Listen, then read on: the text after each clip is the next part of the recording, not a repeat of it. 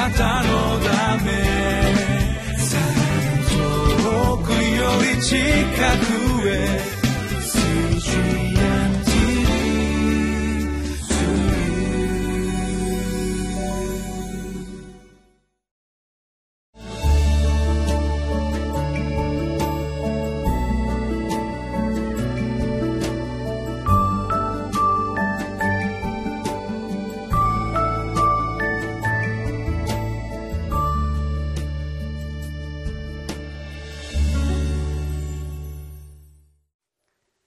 ちは。岸田北聖書協会牧師の栗原澄人です。7月9日日曜日。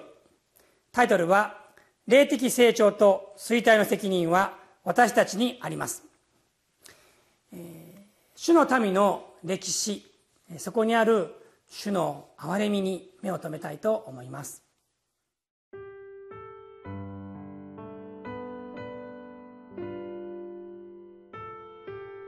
民数記26章、1節から51節この神罰の後、主は、モーセと祭司アロンの子、エルアザルに告げて仰せられた。イスラエル人の全回収につき、父祖の家ごとに20歳以上で、イスラエルにあって軍務に就くことのできる者すべての人口調査をせよ。そこで、モーセと祭司エルアザルは、エリコを望むヨルダンのほとりのモアブの草原で彼らに告げて言った。主がモーセに命じられたように、20歳以上のものを数えなさい。エジプトの国から出てきたイスラエル人は、イスラエルの長子ルベン。ルベン族は、エノクからはエノク族。パルからはパル族、ヘツロンからはヘツロン族、カルミからはカルミ族。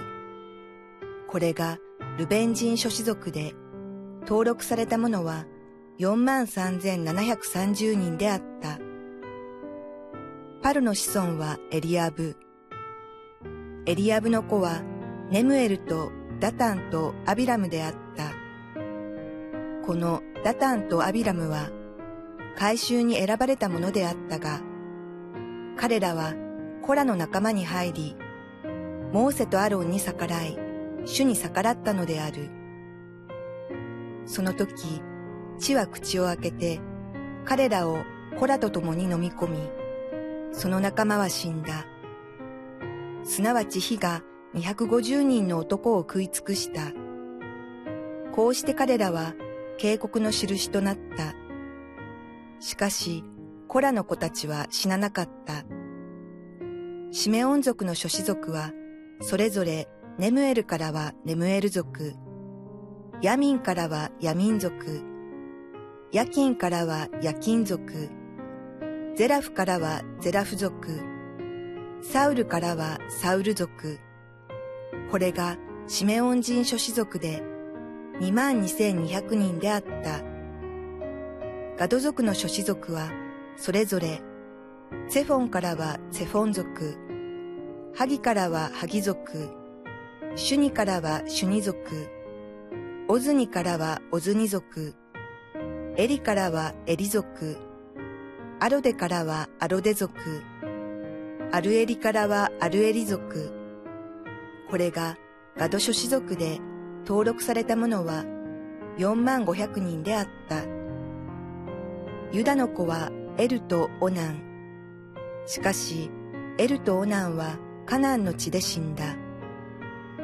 ユダ族の諸子族は、それぞれ、シェラからはシェラ族、ペレツからはペレツ族、ゼラフからはゼラフ族、ペレツ族はヘツロンからはヘツロン族、ハムルからはハムル族。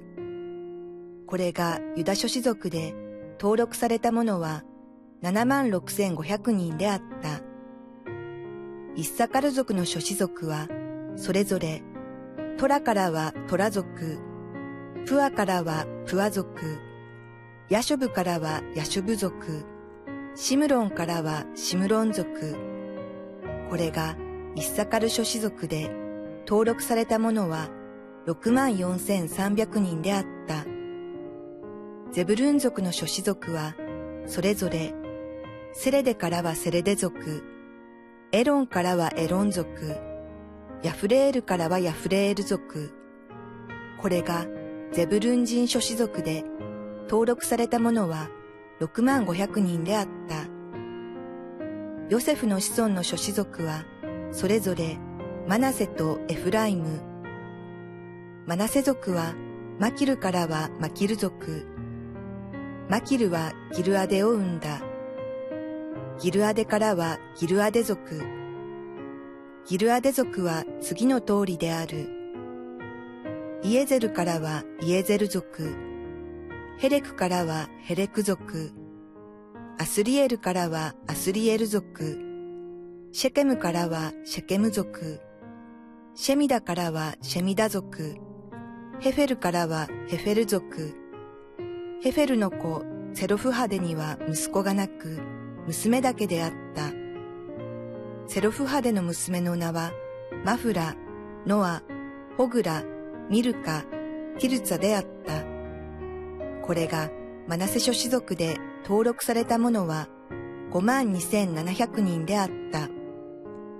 エフライム族の諸氏族はそれぞれ次の通りである。シュテラフからはシュテラフ族、ベケルからはベケル族、タハンからはタハン族、シュテラフ族は次の通りである。エランからはエラン族。これがエフライム諸氏族で登録されたものは32,500人であった。これがヨセフの子孫の諸氏族である。ベニヤ民族の諸氏族は、それぞれベラからはベラ族、アシュベルからはアシュベル族、アヒラムからはアヒラム族、シェフファムからはシュファム族、フファムからはフファム族、ベラの子はアルデとナーマン、アルデからはアルデ族、ナーマンからはナーマン族、これがベニヤ民族の諸子族で登録されたものは4万5600人であった。男族の諸子族は次の通りである。シュハムからはシュハム族。これが男族の諸子族である。すべてのシュハム人諸子族で登録されたものは6万4400人であった。アシェル族の諸子族はそれぞれイムナからはイムナ族、イシュビからはイシュビ族、ベリアからはベリア族、ベリア族のうち、ヘベルからはヘベル族、マルキエルからはマルキエル族、アシェルの娘の名はセラフであった。これがアシェル諸子族で登録されたものは53,400人であった。ナフタリ族の諸子族はそれぞれヤフツェールからはヤフツェール族、グニからはグニ族、エツェルからはエツェル族、シレムからはシレム族。これがナフタリ族の諸子族で、登録されたものは45,400人であった。これがイスラエル人の登録されたもので、60万1730人であった。今私たちは民数記を読んでいます。民数記この署名ですね。皆さん考えたことはありますか？なんで民数記って言うんでしょうか？それは民数数える民を数えるっていうことですよね。民を数えた勘定したということがこの書物にあるからです。でこのまさに民を数えたそれがこの今日のところにあるわけなんですけれどもしかし最初ですね一章一番初めのところにそれこそ民を数えたそういう箇所があるわけですね、まそういうところをこう見ながら民数記というこの日本語のですね署名が付けられたと思われます、えー、それでですねこの民数記を私たちは読んでいくんですけれどもなぜ民を数えるのかということです。どうしてなんだろうか？それはこのですね民がこの旅をするその途中で戦いをするあるいは約束の地に入っていく時に戦いをするそのためにこの人数を数えてそしてこの陣営をですねこう整理するそういう意味があったと思われます。ですから一番最初、まだ出エジプトして2年目に第1回目のこの民数ですね。民を数えるそのことが起こった時にもそのようなことが考えられたと思われます。でその民を数えた出来事があってそして約40年経って今日のところになるわけですね。今日は長かったです。皆さん読んでですね長いなっていうふうに思われたと思いますけれども、えー、なんとか族なんとか族、えー、何人何人というふうにこうずっと書かれています。で私たちはこの最初のこの人口調査、ね、人口調査とそしてこの人口調査の対比をすることができます、えー、リビングライフの中にはこう書いてありますね。第一次調査の時と人口の総数には大きな違いがありませんが部族ごとに明暗が分かれています。シメオン族は罪の代価として懲らしめを受けて人口が顕著に減りユダマナセベニヤミンアシェル族などは人口が増えて勢力が増します。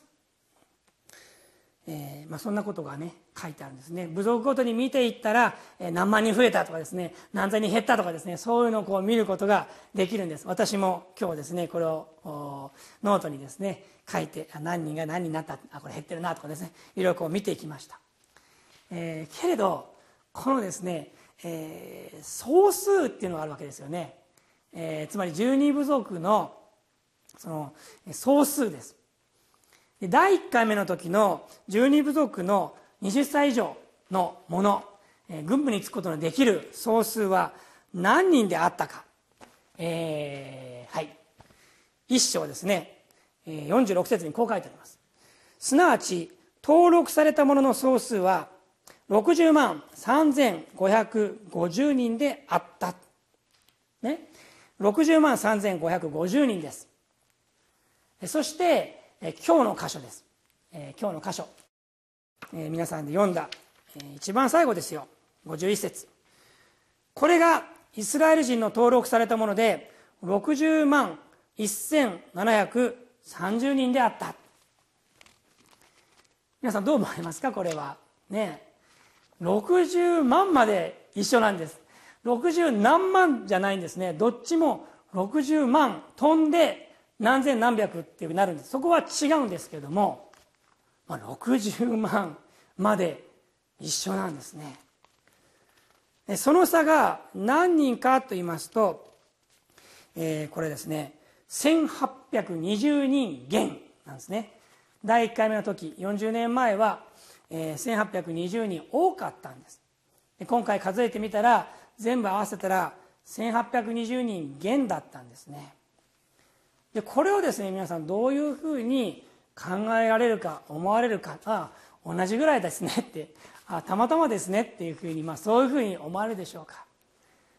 まあ一つですね考えられることはこれはですねまず一つは少ないですよ。1回目があ60万、えー、ね、え、3550人だった、ね、そこから減ってるんです。普通だったらですねもっと増えてなどおかしい、えー、だってそんなたくさんの人がいたんです。今の日本みたいにですね少子化とかですねそんなのないですからね。もっともっとたくさん増えてしかるべきなのに1820人減なんですね。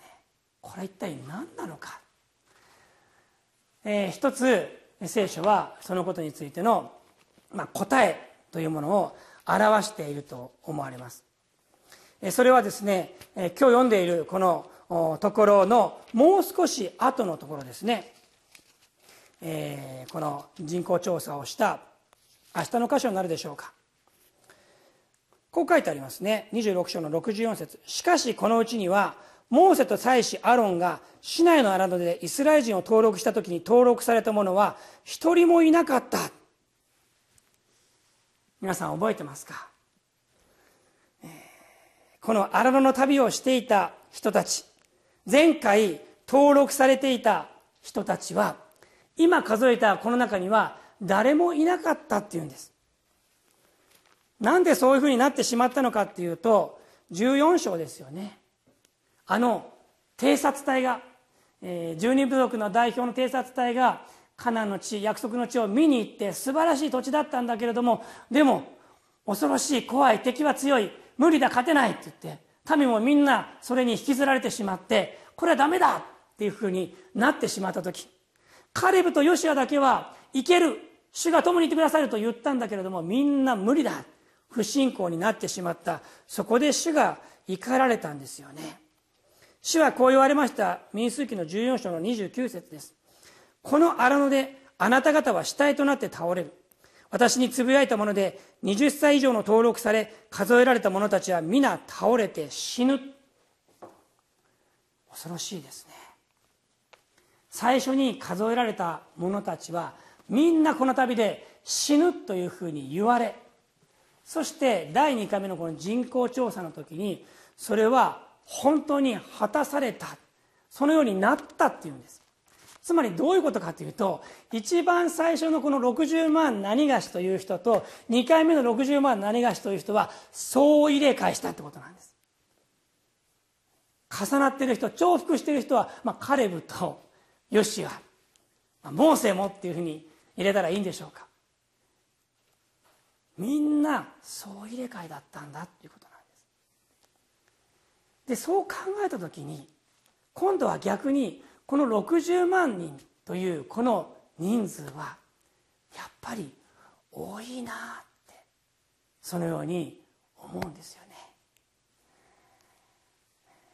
まあみんながみんな旅の中で生まれた人ではありません。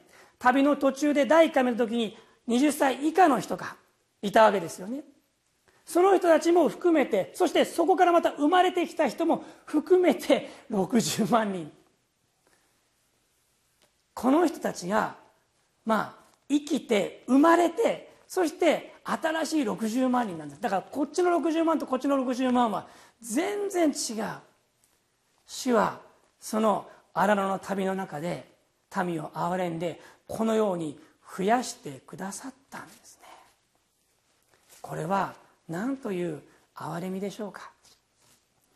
神様がもうねあなた方は入ることはできない。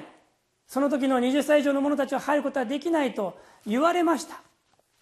けれどもその子供たちそのまた子供たちがまたそのように生まれて育って今に至っているということを私たちはこのところで見ることができるんですね。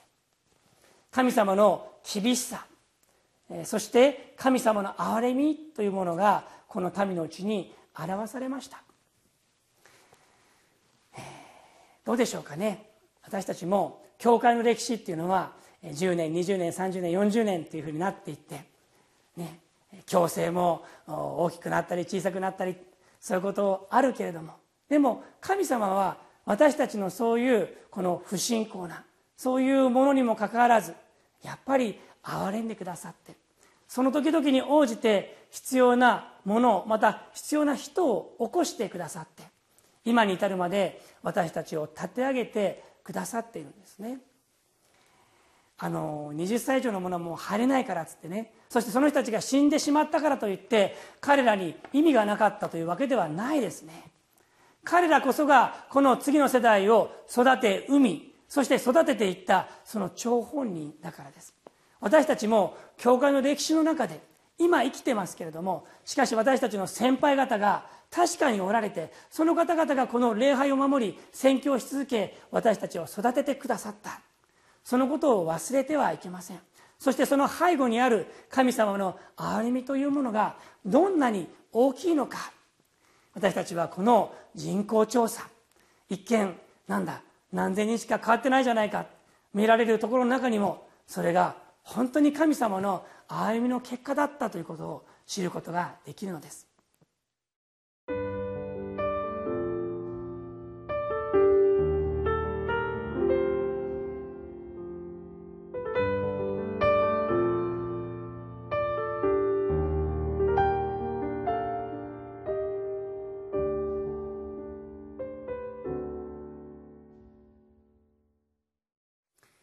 これがイスラエル人の登録されたもので60万1730人であった。40年前とは全部変わった。けれどもこの60万人がこれからこのカナの地に入って戦うそのような戦士たちです。私たちも私たちの教会も今見舞いに立っている者たちがこれからも主の戦いを戦っていきます。でも私たちは忘れてはいけません。今まで神様が私たちに与えてくださった恵みや憐れみやそして先輩方のその足跡そこを本当に覚えながら感謝しつつ期待を持って歩みたいと思います。お祈りしましょう。天の父様あなたのお言葉を感謝します。